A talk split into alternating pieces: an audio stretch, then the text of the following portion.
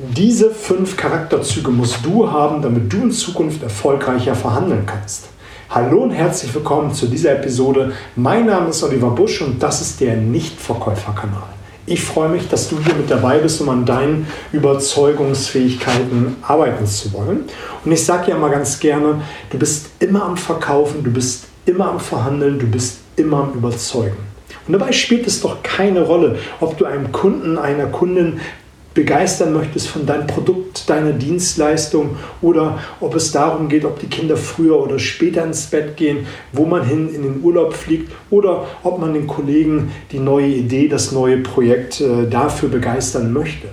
Und damit dir das besser gelingt, äh, musst du gut verhandeln können und ich habe heute fünf Impulse, fünf Charakterzüge, die du weiterentwickeln solltest, damit du besser verhandeln kannst. Und dann möchte ich mit dir mal direkt in die Episode heute einsteigen. Das erste ist, was du auf jeden Fall haben solltest oder weiterentwickeln solltest, ist deine Disziplin und dein Durchhaltevermögen.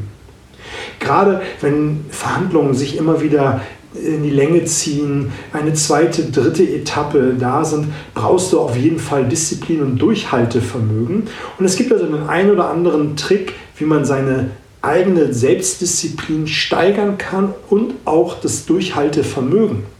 Gerade bei langen Gesprächen mit Kunden brauchst du einen gesunden Körper, brauchst du einen gesunden Geist. Und da ist es empfehlenswert, dass du deinen eigenen Körper, wenn ich jetzt mal eine Metapher verwenden soll, als Tempel siehst. Und ein Tempel ist heilig und so sollte auch dein Körper und dein Geist ähm, behandelt werden.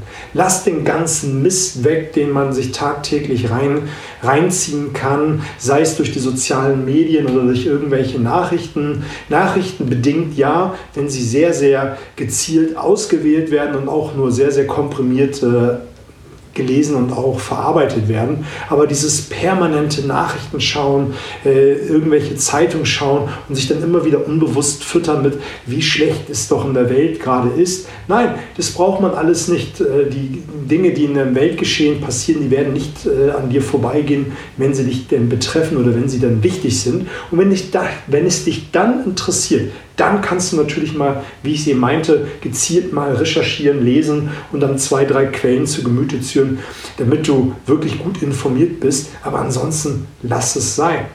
Genauso das Thema Ernährung. Sorge dafür, dass du dich gut und äh, ausreichend ernährst und nicht vor einer Verhandlung, vor einem ges wichtigen Gespräch mit irgendwelchen Fastfood-Sachen äh, ähm, quälst, um dann einen Durchhänger im Gespräch zu haben. Also es ist generell ja wichtig, auf seine Ernährung zu achten. Ich habe gerade wieder äh, mehrere Tage Fasten hinter mir. Knapp zehn habe ich geschafft und habe ich irgendwie äh, dann doch gesagt, jetzt ist mal in, äh, gut. Aber trotzdem, ich habe meinen Körper gereinigt, ich habe mal einfach alles auf Null gesetzt und jetzt achte ich wieder einfach bewusster darauf, was ich äh, zu mir nehme. Und ich habe einfach auch gemerkt in den Tagen des Fastens, das hat mich vom Kopf her nochmal resettet und auch vom Körper. Ein ganz anderes Körpergefühl ist gekommen und ernähre mich jetzt wieder viel, viel bewusster. Das mache ich zweimal im Jahr jetzt und es hilft mir einfach auch, ähm, mich ja, langfristig besser zu ernähren, weil ich immer wieder darauf achte. Also achte auf deine Ernährung, achte auf deinen, auf deinen geistigen äh, Input, den du dir zu dir nimmst. Und natürlich musst du deinem Körper genügend Schlaf äh, gönnen. Und da musst du mal gucken, wie viel äh, genug ist. Auf gar keinen Fall zu wenig.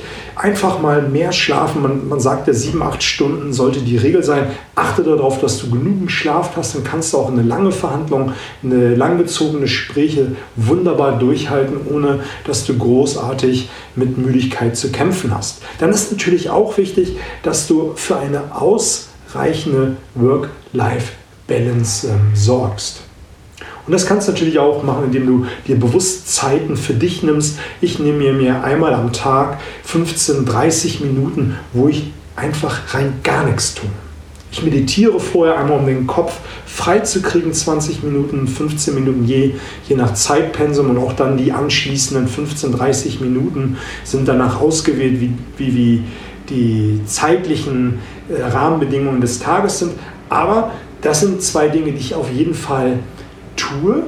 einmal das Meditieren, um den Kopf freizukriegen und dann diese 15, 30 Minuten, wo ich nichts tue, Handy aus, Fernseher aus, Radio aus, kein Buch in der Hand, einfach nur die Gedanken kreisen lasse und dann einfach mal gucken, einfach mal schaue, was da hochkommt und was mich beschäftigt.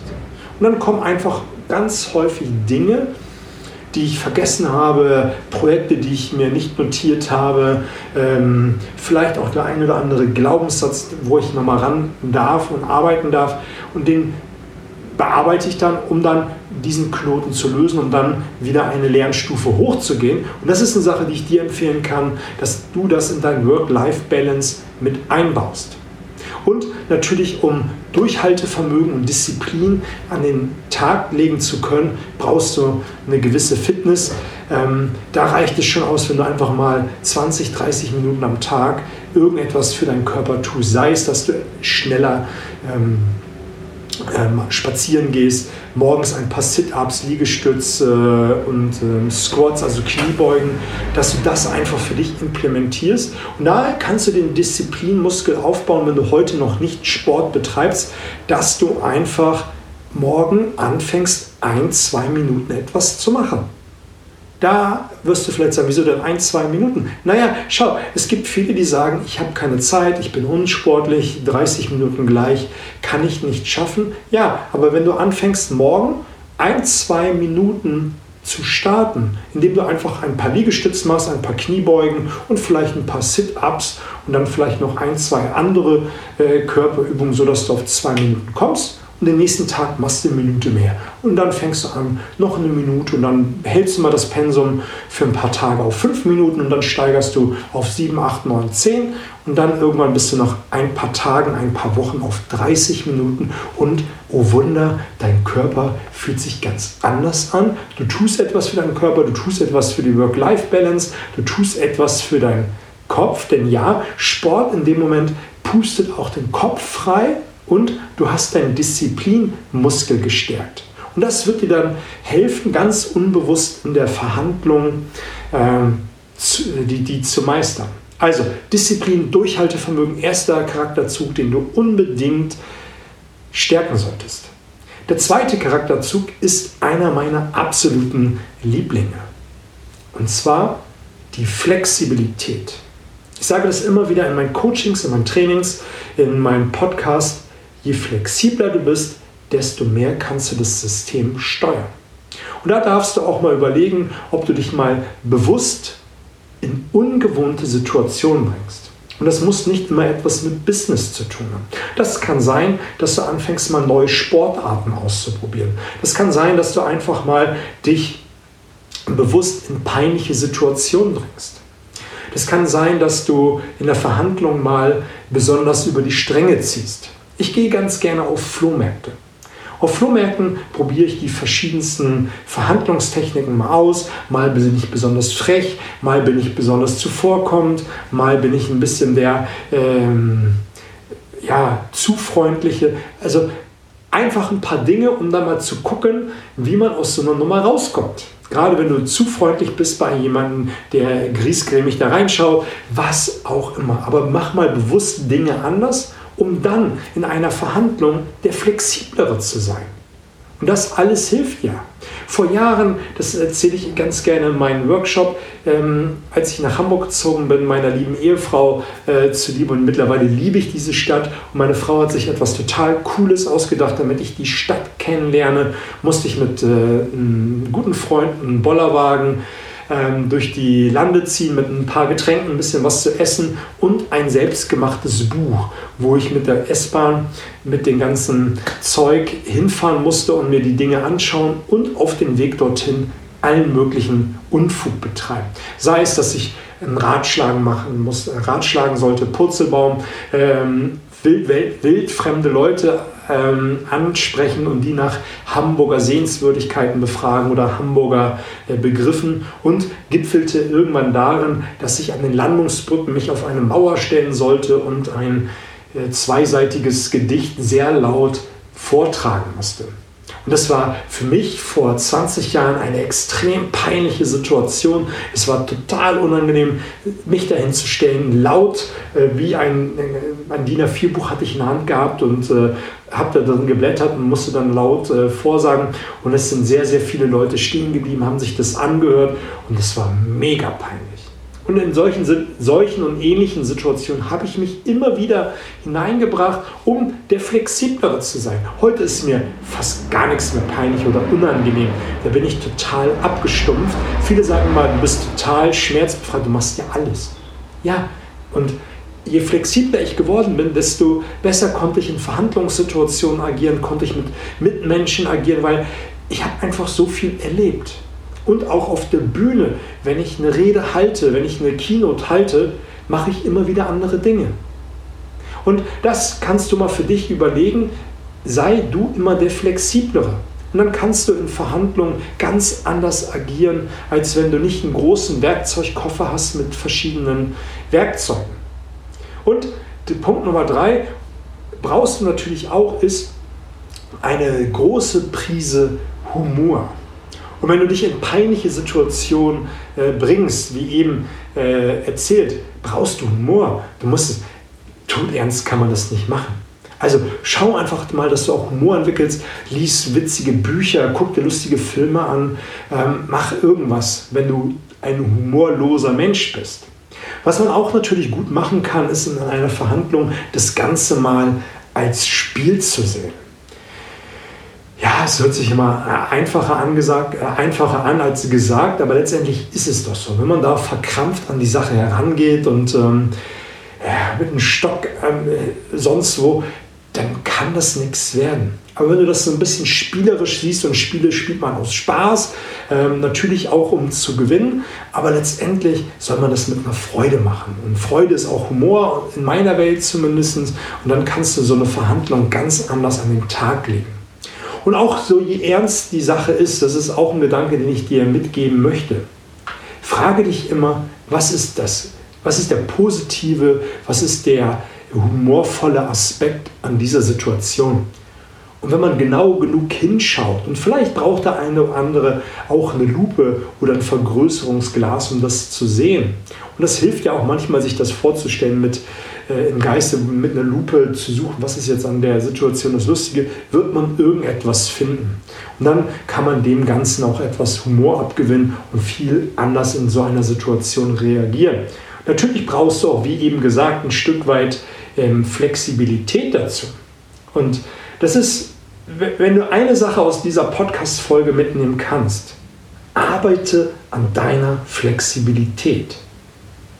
Arbeite an deiner Flexibilität. Je flexibler du bist, desto besser kannst du das System bestimmen. Das ist eins meiner Prios in einem äh, Workshop, in einem Coaching.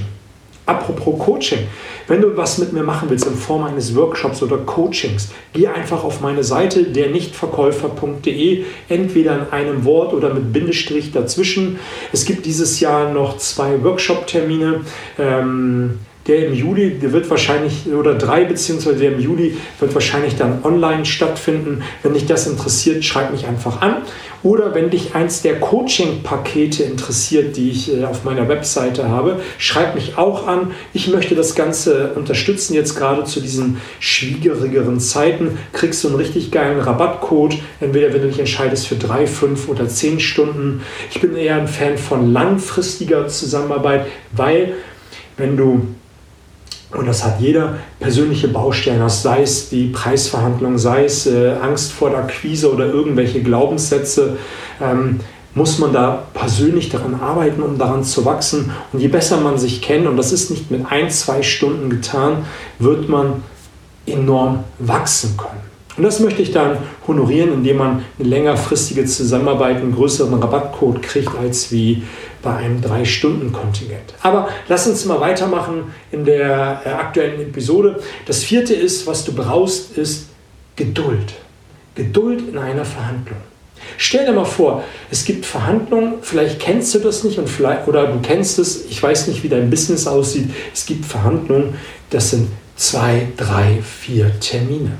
Und da brauchst du einfach ein sehr, sehr langen Atem. Und das hat auch was mit äh, Disziplin und Durchhaltevermögen und auch natürlich Humor und Flexibilität zu tun, wenn du weißt, dass so eine Verhandlung mal über mehrere Gespräche äh, dauern kann, brauchst du einfach Geduld. Und das ist eine Sache, die man ähm, sich erarbeiten muss und nicht immer da zu sitzen, jetzt muss ich endlich diesen Abschluss, jetzt muss ich endlich diesen Vertrag in der Tasche haben, damit ich äh, glücklich und zufrieden bin oder damit ich mir das selbst bewiesen habe, ich muss es meinem Chef sagen. Nein, hab Geduld, dass manche Dinge einfach brauchen, wie sie brauchen. Ich kenne das gerade im B2B, ähm, im Handel, wo ich herkomme. Da sind es manchmal zwei, drei Termine, bis dann irgendwann der Knoten platzt. Und vorher hat man viel drumherum geredet, aber es gehörte einfach mit dazu. Es waren immer zwei, drei Termine. Da hätte man auch nichts im Vorfeld machen können in Form von Gesprächstechniken. Es war einfach so. Und das muss man wissen. Und wenn man da die Geduld hat, wird man am Ende der Gewinner sein, wenn man Gewinner in dem Fall sagen kann. Aber das ist ja ein anderes Thema. Der fünfte Punkt ist, den du in einer Verhandlung unbedingt haben musst, ist Verantwortung. Was ich damit meine, ist, sei zuverlässig. Wen du die Verantwortung gibst, gibst du letztendlich die Macht. Und das ist nicht nur im Leben so, sondern auch äh, im Business. Es ist überall so. Wen du die Verantwortung gibst, gibst du die Macht. Wenn du jemandem die andere Schuld gibst, hat er die Macht über dich. Und wenn du ein, ein Beispiel dazu, das äh, passt vielleicht ganz gut. Du bist Lieferant für irgendein Produkt, spielt gar keine Rolle. Und du machst eine Zusage, Lieferung 1.1. oder 15.3., was auch immer. Du stehst für deine Lieferung gerade und ist es abzusehen durch irgendwelche Umstände, dass es später kommt, vielleicht auch deutlich später, sage es deinem Kunden. Nimm den Hörer in die Hand und sage, lieber Kunde, die Ware habe ich Ihnen versprochen zum ersten des Monats. Ich muss Ihnen leider sagen, das wird nichts. Und ich kann Ihnen heute auch nicht mit zuverlässiger äh, Gewissheit sagen, wann sie eintritt. Was ich sagen kann, ist, dass sie sieben bis zehn, 15 Tage draufschlagen müssen. Es tut mir wahnsinnig leid. In dem Moment ist es meine Schuld. Und dabei spielt es keine Rolle, ob der Dienstleister Schuld hat, mit dem du die Ware versendest. In dem Moment sagst du deinem Kunden, ich habe die Schuld, ich trage die Verantwortung dafür, ich habe ihnen zugesagt. Das interessiert später keinen mehr, ob der Dienstleister die Schuld gehabt hat ob die Ware zu spät gekommen ist. Letztendlich wird der Kunde immer in Erinnerung haben, dass du gesagt hast, erster. Da wird sich keiner nach drei, vier Monaten mehr erinnern, ob es der Dienstleister war, der für die Versendung des Paketes äh, zuständig war, die Schuld hatte. Das wird keinen mehr interessieren. Interessieren wird immer nur deinem Kunden, dass du gesagt hast, Erster. Und da ist natürlich die Flucht nach vorn das Beste, das, was zu tun ist. Nämlich zu sagen, lieber Kunde, es tut mir leid. Und dann gleich den Ball dem Kunden zuspielen und fragen, was können wir Ihrer Meinung nach tun, damit die Kuh vom Eis kommt, damit wir den Schaden begrenzen können. Und das Schöne ist bei so einer Frageformulierung ist, der Kunde wird immer eine, wie soll ich sagen, eine recht akzeptable, humane äh, Lösung von dir einfordern.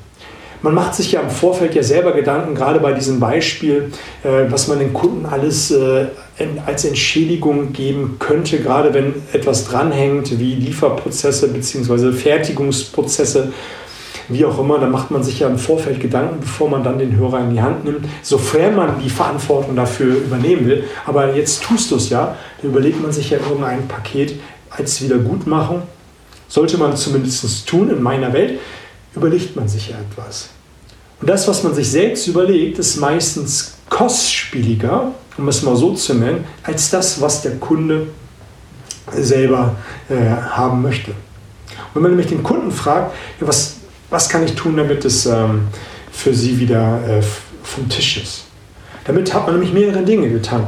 Man äh, hat die Verantwortung getan, man hat gleich signalisiert, ich bin bereit, etwas zu tun, sag mir, äh, was, was äh, in Ordnung ist. Und dein Kunde wird immer dich positiv in Erinnerung halten, weil du genau diese Punkte getan hast. Er wird nämlich immer in Erinnerung halten, er steht zu dem, was er sagt, er entschuldigt sich und er ist ein zuverlässiger Partner. Er hat zwar gesagt, erster, aber er hat mich angerufen, er hat was für die Lösung getan und er war für mich da. Das ist natürlich auch ein wichtiger Punkt, dass du hinterher da bist für ihn als Ansprechpartner. Und das hilft dir in einer Verhandlung immer besser dazustehen. Nochmal im Schnelldurchlauf die Punkte Disziplin, Durchhaltevermögen, arbeite unbedingt dran, arbeite an deiner Flexibilität. Einer meiner ab, absoluten Lieblingspunkte. Dritter Punkt war gewesen, der Humor, sieh das Ganze als Spiel. Habe Geduld und arbeite daran, gerade bei länger äh, dauernden Verhandlungen. Und der fünfte Punkt, habe Verantwortung in jeder Situation deiner Verhandlung. Fünf coole Punkte meiner Meinung nach. Ich bin auf ein Feedback gespannt und natürlich würde ich mich freuen, wenn du mich bei iTunes mit fünf Sternen und einer Rezension bewertest, damit möglichst viele davon profitieren können. Also in diesem Sinne alles Gute.